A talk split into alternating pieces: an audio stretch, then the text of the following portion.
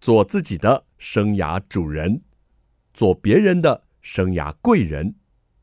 听听职涯顾问蓝如英的蓝老师生涯学堂，启动你的精彩人生。听众朋友好，欢迎透过环宇广播电台和 Parkes 的收听蓝老师生涯学堂，我是节目主持人蓝如英，蓝老师。我们这个系列呢，进行的是空中家长日，孩子在就学过程中，家长该关心什么，能协助什么，我们一起来关心。今天邀请到的来宾呢，是新竹市私立曙光国民小学的校长林林凤校长好。你好，主持人好，听众朋友们大家好，我是曙光小学校长林林凤。好，我们知道校长呢是在一百零五年接任了这个曙光小学。对，曙光小学的历史其实蛮悠久的，几年六十二岁了，哦，六十二岁了，但是您才是第五任的校长。是好，所以每位校长服务的年限都很长哈，对学校的贡献都非常的卓著。那我们先请校长给我们介绍一下曙光小学这所学校，相信可能还有一些听众朋友不是那么的理解，您给我们介绍一下。那就让我简单来介绍一下曙光小学。曙光小学是在民国五十年九月创办的，哦当时是由我们的耶稣会嗯费济史主教他所创办的。是后来一直到了民国五十三年的时候，就由我们现在的圣神卑女传教会接办，是所以一直到现在。哇，算一算已经有六十二岁了哈。那这当中呢，我们有好几任的校长，是有我们最早的姚锦如校长，嗯，接下来是张翠文校长，还有我们的林记校长。接下来就是我们的黄玉美校长，是一个平教徒。是那啊当然，我也是个平教徒，我不是像之前的那个修女修对女他们的校长嗯修女。对，所以第五任就是我。那从一百零五年到现在，嗯学校呢坐落在新竹市北大路七十号。很多人都会说我们是曙光女中的附属，好多人都搞不清楚，嗯哎好多人都搞不清楚。其实我们是有两个董事是会， 我们就在曙光女中的斜对面啊哈啊。那目前全校的班有十八个班，是每个年级有三班。是老师呢，如果加上专业老师跟兼任老师，是我们的教职员工有五十几位。哇哦，那因为我们的班级人数也算多啦，是啊，所以老师们真的是非常非常的用心，嗯真的，我可以说，我们老师真的是我们学校最大最大的一个资本。嗯，有了他们，是我们学校才能够这么棒的继续这样经是营下去。好，您刚跟我们说有十八班，等于就是一个年级是三个班的概念。是的，一个年级就怎么三没有班考虑多一点？因为很多的家长都说要抽签很难 进，呃，这个抽签，这个真 的是，因为其实我们的校地没有很大，是。又在市中心，其实我们走不远就是巨城百货 了哎。呀，好方便，就很近，嗯然后离文化中心也很近，是，所以我们在那个地方还算是蛮精华地区对啦。对对啊，，所以一开始我们圣神会可能也没有想到这么多，所以就这么一块土地 是然后它土地它本身有一个规定，你多少的面积土地要多少个小呀朋友。嗯哼，所以以目前来讲，我们最多只能容纳的就是三班。那在去年应该一百一十年，是学校为了这件事情，我们的董事会也希望说能够盖一栋新的教学楼。所以，我们从一百一十年到现在一百一十二年了，是，我们的教学大楼外观全部都好了。嗯，所以你从北大陆过来可以看到那一栋很漂亮的大楼，是但是里面都还在化妆当中是，是还没有是完全好嗯哼，所以。可能预计啦，因为我们现在也不知道整个，因为工班缺，对然后有时候一些材料也进不来是等等，所以呢，我们预计会是在一百一十三年的二月吧。嗯哼，我这个也是一个占地对，大概是这样。那有人问我要不要增班，那个时候教室是够啦，啊嗯哼但是未来会怎么发展也不知也道，不知道。董事会可能对还要董事会做一还要个再讨论哦，还要再斟酌一下嗯哈所以家长很注意哦，看到有在盖大楼，就觉得说，哎、是不是有这个可能性哈？那这个抽签听说很激烈啊，还 行啦，就是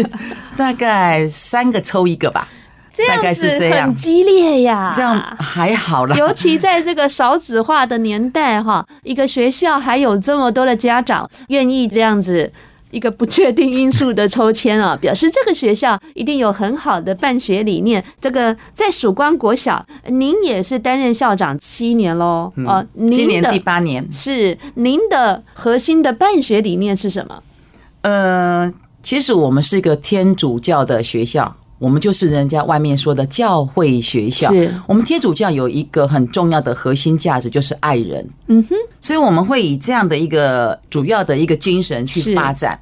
那其实我们品德教育这一嗯块，我们还蛮重视的。是除了这个以外，就是我们会让孩子去建立正确的一个人生观，这是一个非常重要的部嗯是分。那其实我们的特色里边还有很多课程上面的一些，像我们的生命教育课，我们还有舞蹈课，嗯哇，我们英语还有发展出广播课程，真的啊英语还发展出所谓的英语戏剧等等，哇所以这个课程上面我们会因应时代去做嗯一些些不同的调整跟改变。但是我们生命教育这一块，嗯，我想是非常根深蒂固的。我们从以前就是给孩子一个真正从内心散发出爱人的，所以我们会从生命教育课去涵养孩子们的品德。好感动哎，因为其实哦，可能这个外在的世界、啊，大家都在强调要学什么才有竞争力，要学什么才有未来哦。但是回归到最根本的，生命的本质是什么？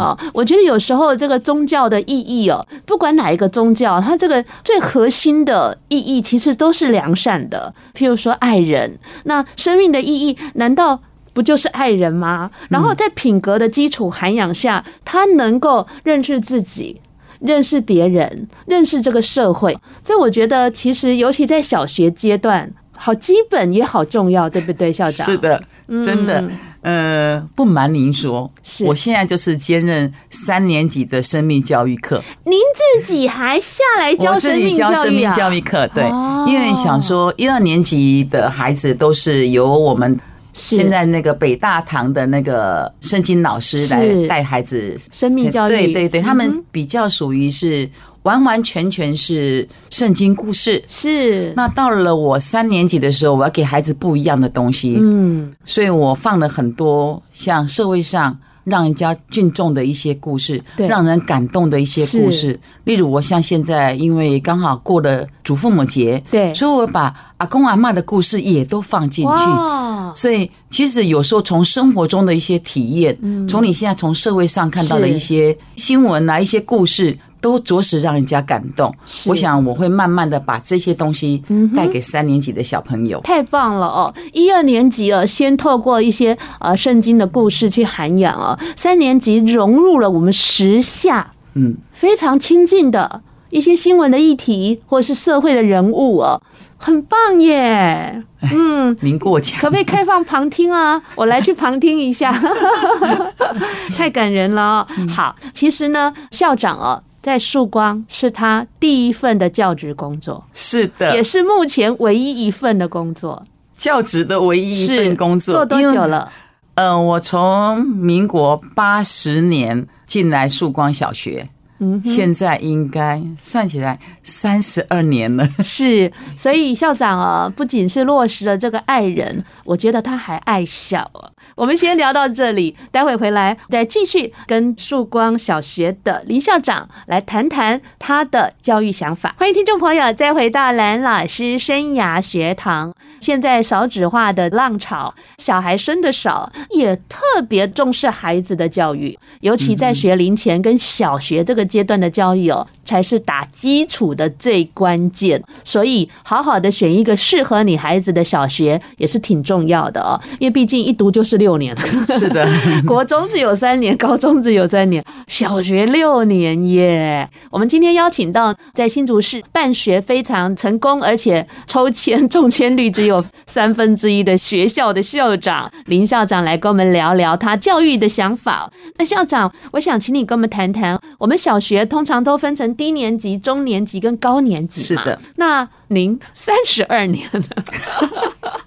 完全没变哦，一直在我们这个曙光小学，从一开始是导师吧，我一开始是中年级的导师，啊，中年级的导师。我大概简述一下好吗？好的，好。的，好的 我。是从中年级，然后呢到高年级导师哇，中高年级哦嗯都待过，然后我是低年级我就带过短暂的，嗯哼呃一些那个专业科目，是然后到了高年级之后呢，学校看我还蛮认 真的，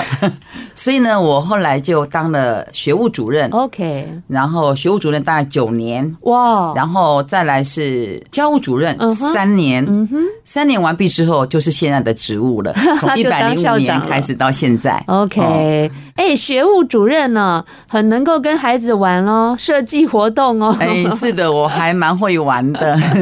好，那所以呢，我们要请你聊聊喽。您觉得在低年级的阶段，孩子应该具备什么样的能力呢？你比较看重的是什么？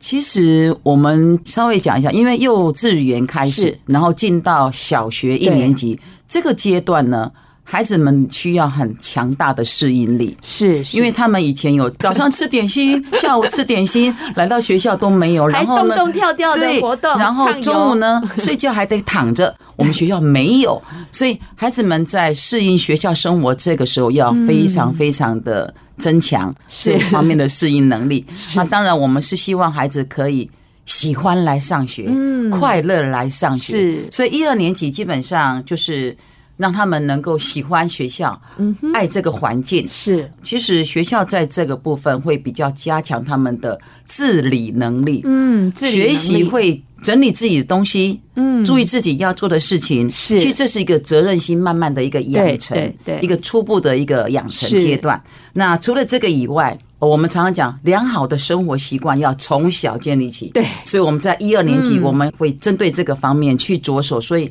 让孩子喜欢学校，嗯哼喜欢这个环境，是然后呢，让孩子学会自理自己的事情，是再来养成最好的生活习惯。对我想是一二年级最需要增强的一些嗯需要学的东西。是，我想很多爸爸妈妈一定跟我一样在做笔记。虽然哦我的真的小孩已经大学研究所了。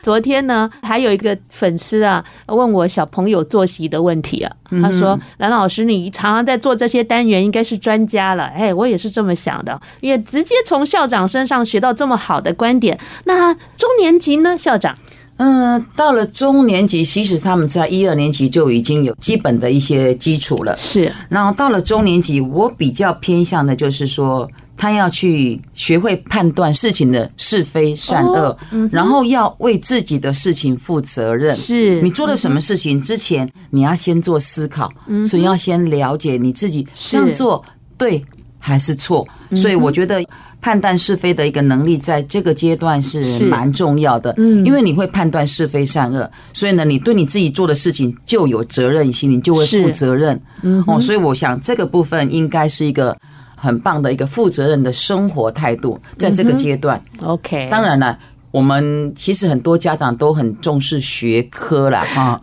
那也难免啦。但是是嗯就是说，慢慢的，因为每个孩子总是有个别差异。对对啊，当然，我们用因材施教去对每个孩子、啊，我们我相信呢，每个孩子在爸爸妈妈心中都是是宝贝，对，对他们就想说，呃，我的孩子应该要怎么样？嗯，但是我觉得一个适性扬才这件事情，嗯是蛮重要的，是在中年级这个阶段。嗯哼，OK。那校长，您会不会觉得哦，现在的孩子其实到三四年级，比我们那个年代已经有主见了，是然的后，开始就是说，老师你讲什么，我不见得还百分之百的听从。以前我们那年代可能六年级或国一。或是七年级才会觉得说啊，我有主张。但是我觉得现在这个年代，三四年级很多会跟老师提出不同意见耶。会，这这这这是真的会，因为其实你要怎么去讲整个社会形态的变化，是我常常觉得家长也不一样了。嗯哼家长从我们那个年代，是嗯哎，现在我们都已经老年了哈。那个年，所以现在年轻的家长，他们自我的意识还蛮是强的，所以培养出来的孩子，他在家庭教育的一个熏陶之下，嗯所以难免孩子对自己就比较有想法， 是嗯对不对？然后还有一个很重要的，因为现在的网络实在是太不要说泛滥两个字不好听，是太让人家普及了哎，所以说很多讯息从网络上都可以得到呀很多，孩子也可以从上面去是获得很多不同的知识呀，right。当然，他们脑袋里边就更有东西嗯，会给老师提出一些不同的想法，这是难免的。 OK，至于网络问题呢，我们待会啊还会特别来请教校长。刚刚校长讲的中年级哦，已经开始在思考判断上哦，嗯需要来养成哦，尤其是。这个时代的三四年级的小孩更显重要。那校长高年级呢？高年级很大 了，其实我们现在的高年级孩子，你可以把它想象成我们以前的国中真一二年的级，，真的，真的，他们都已经有一点成熟了，真的。女生还会偷偷喜欢男生啊呢。哎，是，的，而且他们还有所谓的小团体，我跟你好，我不跟你好，嗯对就类似这样的一个情形。所以说，孩子在同才之间相处的一个模式。这方面的能力要增强，他要是嗯知道说我怎么样跟同才做一个很融洽的一个相处。呀，这个是非常重要的。嗯是还有一个就是，其实到了高年级，我们中年级已经很有想法了对，高年级更有想法。所以呢，其实你有想法很好，但是我觉得学习态度很重要。嗯哼，你懂了。并不代表全班其他同学都懂了啊 Yeah, right. 你应该要重视那个上课的一个氛围，是是我们要尊重别人，嗯哼，哦，所以即使说你懂了。你也不能因为这样子，其实有时候老师在讲，也许老师在讲的某一句话，是你不懂的、嗯啊，对是不是？对所以我们对都可以对从别人身上学到一些东西。嗯这个地方就是高年级可能比较需要改变的一个学习态度，是，正确的学习态度以外，嗯哼，我希望到了六年级，是因为他要升国一了，对，嗯，所以我偏向一点就是，他要知道自己喜欢什么，他的兴趣是什么，嗯是他想未来要往哪个方向。嗯所以他在国中的时候，他就可以先有初步的六年级的想呀法，然后到了国中，他可以继续把他的兴趣、把他是的专长发挥出来。嗯，校长讲的非常的好，因为六年级也是要衔接国中了，而且这整个一路看起来都跟。品格还有生命教育环环是扣连的，的因为对待老师的态度、对待同才的态度，这里头有很多品格的元素在里头哦，真是非常的重要。我们先聊到这里，待会回来再继续跟曙光小学的林校长来谈谈他的教育想法。欢迎听众朋友再回到蓝老师生涯学堂，我是节目主持人蓝如英，蓝老师。蓝老师生涯学堂呢是每个礼拜二晚上七点在环宇广播电台 FM 九六点七跟听众朋友空中相见，在隔个礼拜二的早上七点，您上班的时候会听到节目的重播，还有在各大 Podcast 的平台都有蓝老师生涯学堂节目的播出，欢迎听众朋友锁定你喜欢收听的方式，跟着蓝老师一起来学习。如果听众朋友想知道节目进行什么系列，访问什么大来宾，您可以在脸书搜寻环宇广播电台，或直接搜寻蓝老师生涯学堂。别忘了哦，要追踪、按赞，还要留言分享哦，很重要哦。好，那我们今天呢进行的是空中家长日哦，孩子在就学过程中，家长该关心什么，能协助什么？我们为邀请到的来宾呢是新竹市私立曙光国民小学的校长林林凤校长。大家好，刚刚校长用了他三十几年在教育界，而且只有在曙光小学啊这样的一个教育现场，告诉我们家长低年级啦、中年级啦、高年级啦，该注意他们是不是有这方面的能力。当然，这些能力我相信在曙光小学的老师课程设计上都会来。协助他们养成这个能力。那家长，如果您听了，你也觉得哇很认同，那您在跟他相处的时候，也应该用这样的精神来培养。譬如说，该他负责的事情，玩具要收好，那什么这个东西要摆放好，这个就是家长您在家中就可以协助他的哦。像我以前在小朋友小的时候，不是要签联络簿吗？我不会去跟他要，我都会请他在睡觉前要主动找我。他如果忘了，我就不签。隔天他被老师骂，老师要他补签，我还是不签，因为我觉得这是他的责任，不是我的责任，所以这件事情很重要。然后在签联络簿，我就会请他把功课一项一项翻给我看。因为我的小孩没有去上安亲班嘛，也没有补习，那我就必须要做这个把关。那那个小的、啊、有时候没写哦，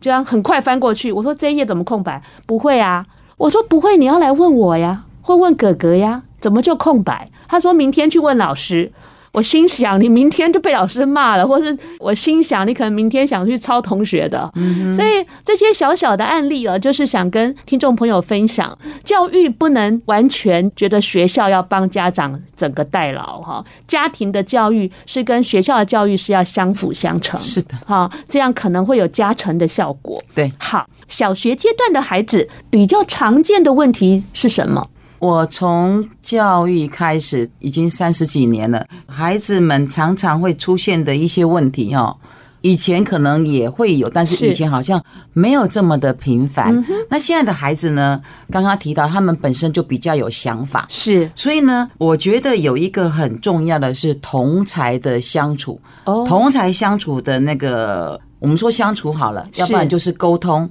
然后有一点让我比较不能够想的就是，因为孩子们很容易做比较，哦，比较这个比较呢，他是有我没有，为什么是嗯他有我没有？所以这个同才这个心态上的一个比较，我觉得现在的孩子好像比常较常会严重出哦现。然后另外就是，因为我也不知道是什么原因，孩子们在情绪掌控这一块是比较没有办法那么的理性。嗯哼，有时候想要怎样就要怎样。哦，我就觉得有时候这一点到底是我们的饮食出现了一些问题呢，还是说老师在传达讯息的时候，孩子们没有把它听进去等等？我觉得这是一个蛮严重，因为孩子是在情绪这一块，嗯哼，也是需要做一些是调整。还有一个，我觉得比较让我应该是说难过，孩子们没有学习动力。因为我们刚刚有提到说是，基本上家长还是蛮重视在学习对对方面的对一些能力，对但是因为有的孩子可能自己本身，呃，可能是我们常常讲的个别差异的问是题，是嗯是，所以他可能比较没有学习动力，他找不到读书方法，嗯哼，他不知道怎么样让自己在这个学科上面可以更好的一个学习效用，是，所以他无法去理解说这一块可能就真的需要。我们长辈啦，或是是老师啦，嗯、真的是要从旁去做协助的动作，因为嗯是真的有时候孩子很奇怪的一件事是，他学不来，嗯他就放弃了。对其实我常常在讨论，自己在思考这个问题，是到底是老师没有教的好呢，嗯还是孩子你真的哪个地方出现了缓解一些问题？是因为其他的孩子似乎都还行，那如果是碰到这样的孩子，有时候就是有一点力不从心，感觉是想要帮他，但是好像又帮不上嗯忙这件事情。其实有时候自己心里有个想法说：“哎呦，孩子有自己的天下。”是他们自己未来，他们自己会去创。嗯也许学科不好，其他艺能科很好。是是所以说，我们其实，在学校做了很多的一些艺能科的一些增强。对我刚刚提到了舞蹈课，对嗯然后我们的才艺有很多，像街舞、羽球，是，然后桌游嗯。像今年开了一个班是。棒班那是 扯铃，是扯铃啊，对我们有在，我们也在做扯铃，所以是我有时候跟老师分享说，孩子功课不好没关系，对，品性好，对他可以发展其他不同的才是能。是是，我们就以这样的方向来帮助孩子，嗯哼，这是我觉得我很难过的事情，但是我们会尽力努力去做。嗯哼，最后一个我一定要提到，是就是家长的管 教，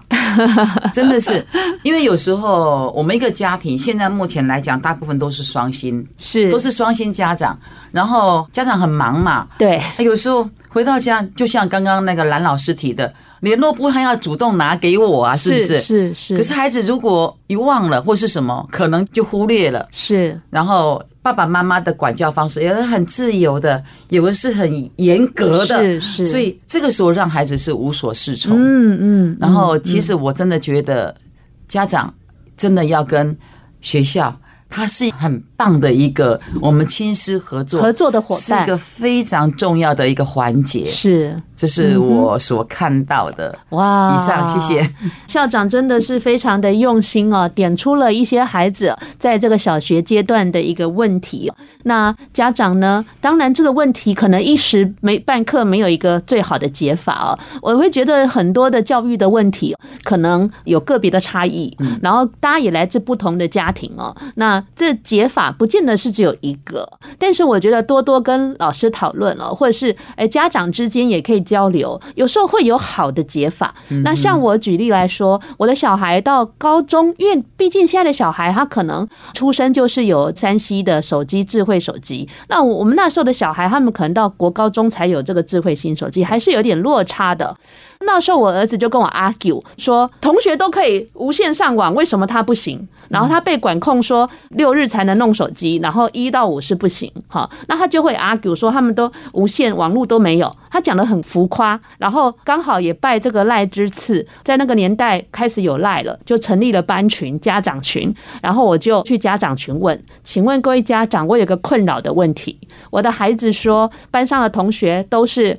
网络吃到饱，然后家长都没有管制用手机，请问是吗？哎，其实我不怕丢脸，我希望让我孩子知道讲话是要负责，而且是要个真相的。结果后来有好几个家长说没有啊，十点后就断掉，有时候一到五也不能用手机啊。我说嗯哼弟弟，你看一下。然后他说每个人都去参加圣诞舞会，我有让他去啦，但是后来他自己说溜嘴了，说全班只有六个去。我说那你妈对你很好了，是不是 哈、所以有时候就是资讯的沟通流通啊是很重要。有时候我们自己找不到解法，困顿在那里，然后有时候家长真的很辛苦了，还自责，也不是好方法哈、多跟老师沟通，然后多跟家长朋友们交流，或许可以找到一些方法或者是支持的力量，这很重要。我们先聊到这里，待会回来再继续跟曙光小学的林校长来谈谈他的教育想法。欢迎听众朋友再回到蓝老师生涯学堂。校长呢，刚跟我们提到小学这个阶段是生命教育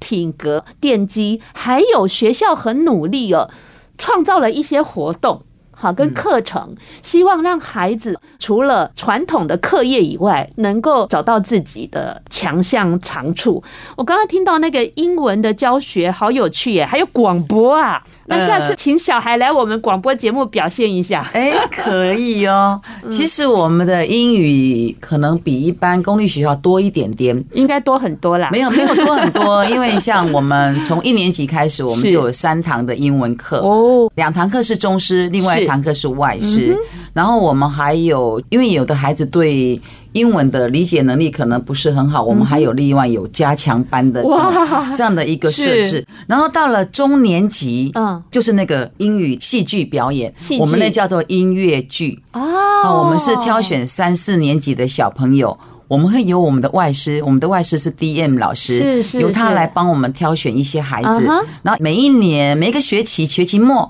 我们就会有舞台让他们去表演。哇，这样他们棒哎很喜欢，是是，因为是它是音乐剧，嗯嗯所以它是一开始孩子们要先配音，哇，他们会先配音，是然后配完音之后呢，那个 DM 老师跟我们的宗师会教他们怎么样的一些肢体啊肢体表现，对然后把那个戏剧里边的内容表现出来，哇所以我们会有个舞台让孩子去展现展是嗯演，孩子们很喜欢，所以我们每次只要在报名，因为我们的人数有一点管控是，不可能太多， 所以我们是都会请那个 DM 老师先做一个。就是上课前的招生甄选， 甄选 真的是需要甄选，因为是每个孩子都很喜欢。是这是中年级的音乐剧的部嗯分。到了高年级就是广播剧。哇，我们广播剧已经行之有年了，嗯每个礼拜三的早上。我们有一个所谓的空白时间，就是对十点十分到十点三十分。我们这个二十分钟是很长，嗯哼，所以我们就会由高年级的小朋友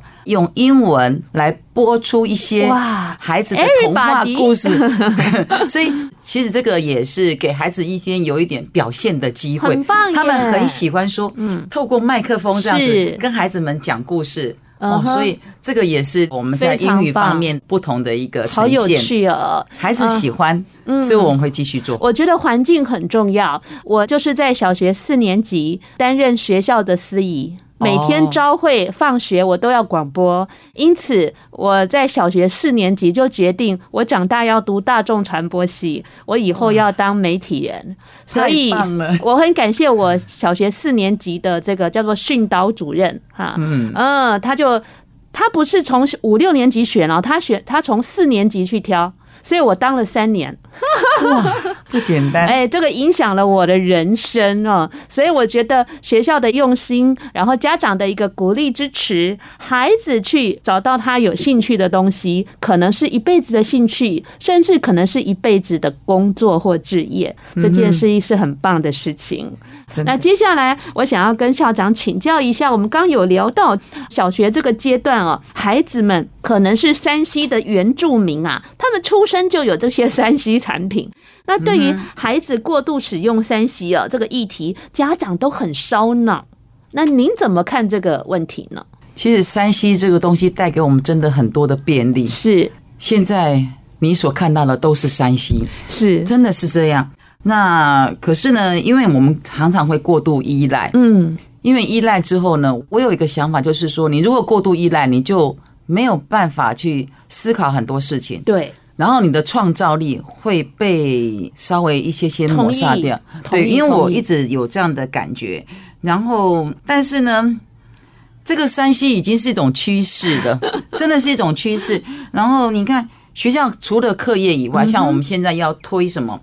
班？哎，我们新竹生市生有班班平有板平对板，学生有对对平板，对，然后，所以这一块学校也在准备，因为我是们大楼盖好之后，我们就会有一个专门给孩子们使用平板的一个教室。哇，但是呢，因为有时候说真的，这个山西对眼睛也不好，是，然后其实很多时间就被嗯对抠住了。嗯你会嗯嗯忽然间你不知道啊，现在几点钟了？对因为你已经对被它是。沉迷下去了，你就无法现在的拉小起来学生有带三 C 去，有带手智慧型手机去学校吗？哎，有还是会有。嗯哼，我们学校的一个比较，因为我们为了要让适度的管控孩子的手是续，我们会有在教室设一个养鸡场。嗯哼，基本上来讲，在上课当中，就对是在上课的这个时段，嗯对嗯从八点钟一直到下午的四点钟、这段时间，我们是不让孩子去 OK 去拿手机的、嗯所以我会放在老师那边。是然后你下了课之后，你可能需要跟联家络长父联母络，哎来载你啊那个嗯你再拿回去。我觉得是这个要适度的管控，要不然的话，真的老师上老师的课，然后你划你的手机，这个这个到底变成什么样的一个上课氛围？现我在真的现在的大学生就是这样子啊，呀，这个是一种尊重，我觉得这是一种尊重老师，我觉得是应该要稍微做一些些。呃，我跟学生是说哈，这个上课不划手机，其实不是尊重老师，是尊重你自己。我说我要演好的老师的角色，你也要演好你学生真的角角色，嗯嗯，那你学生的角色是什么呢？所以，我从三年前开始管制学生上课不能拿手机，因为呃，三年前就是九十年次的人上了大学，我觉得九十年次的孩子对手机的沉迷啊，或是爱好非常的深，所以我开始管控以后，我说你们有意见来找我。哎，下课你可以找我，你有个别需求，我可以个别考量，给你时间。结果三年了，没有人来找我，所以然后这是正确的啊，对，结果我问他们说：“别的老师有管吗？”他说：“全校只有你一个管。” 不过我遇到一个很棒的孩子哦，他来跟我说，他谢谢我，就是管手机。他说他本来觉得我很机车，但是他说他后来觉得不划手机，上课学到蛮多东西的。所有的课他就开始不划手机，虽然只有我管控他，但是所有课他都不划。结果他告诉我，他期中考班上前十名。我问他说：“你有没有特别的复习？”他说并没有。嗯，所以这个孩子让我也得到一个正向的能量哈，就是说，虽然这个行为是我想协助你有更好的学习哦，可是他毕竟好像太权威，或是太缺乏了一些自由哈。当然要期待孩子自律是最好的哈，但是有时候我们在一个教育工作者的立场哦，我会觉得适度的要求可能才是是需要的，对你好的是被允许的。所以你看，蓝老师的他律，让他慢慢变成自律。对我觉得这个非常非常重要的一个过程，让他自己去理解，是，这样非常好。嗯，所以这个孩子也很棒啊，他从此脱离了手机的人生呢、下课想滑去滑，休闲娱乐时间想滑去滑，但是学习还是要回到学习。嗯是的啊，这一点也是我们每个教育工作者蛮辛苦的啦，必须要跟这样的东西去找出一个相处的模式，这点真的是蛮辛苦的。最后，校长是不是还有什么话要在开学的这个月份呢、给这个家长们一些提醒跟鼓励呢？我在校务会议的时候，我有跟老师讲一句话，我常常说，你怎么做，孩子就跟着怎么做。所以呢，我常常用以身作则这四个字来共勉。所以我也希望说，我们家长是不是也可以？我们常常其实从网络上你可以看到很多的影片，大人怎么做，孩子就怎么去学。所以我比较希望就是家长，我们跟老师，我们都是同样一条船上的人，是我们一起帮忙协助孩子，我觉得是很重要的。所以有一些，就像刚刚讲到手机。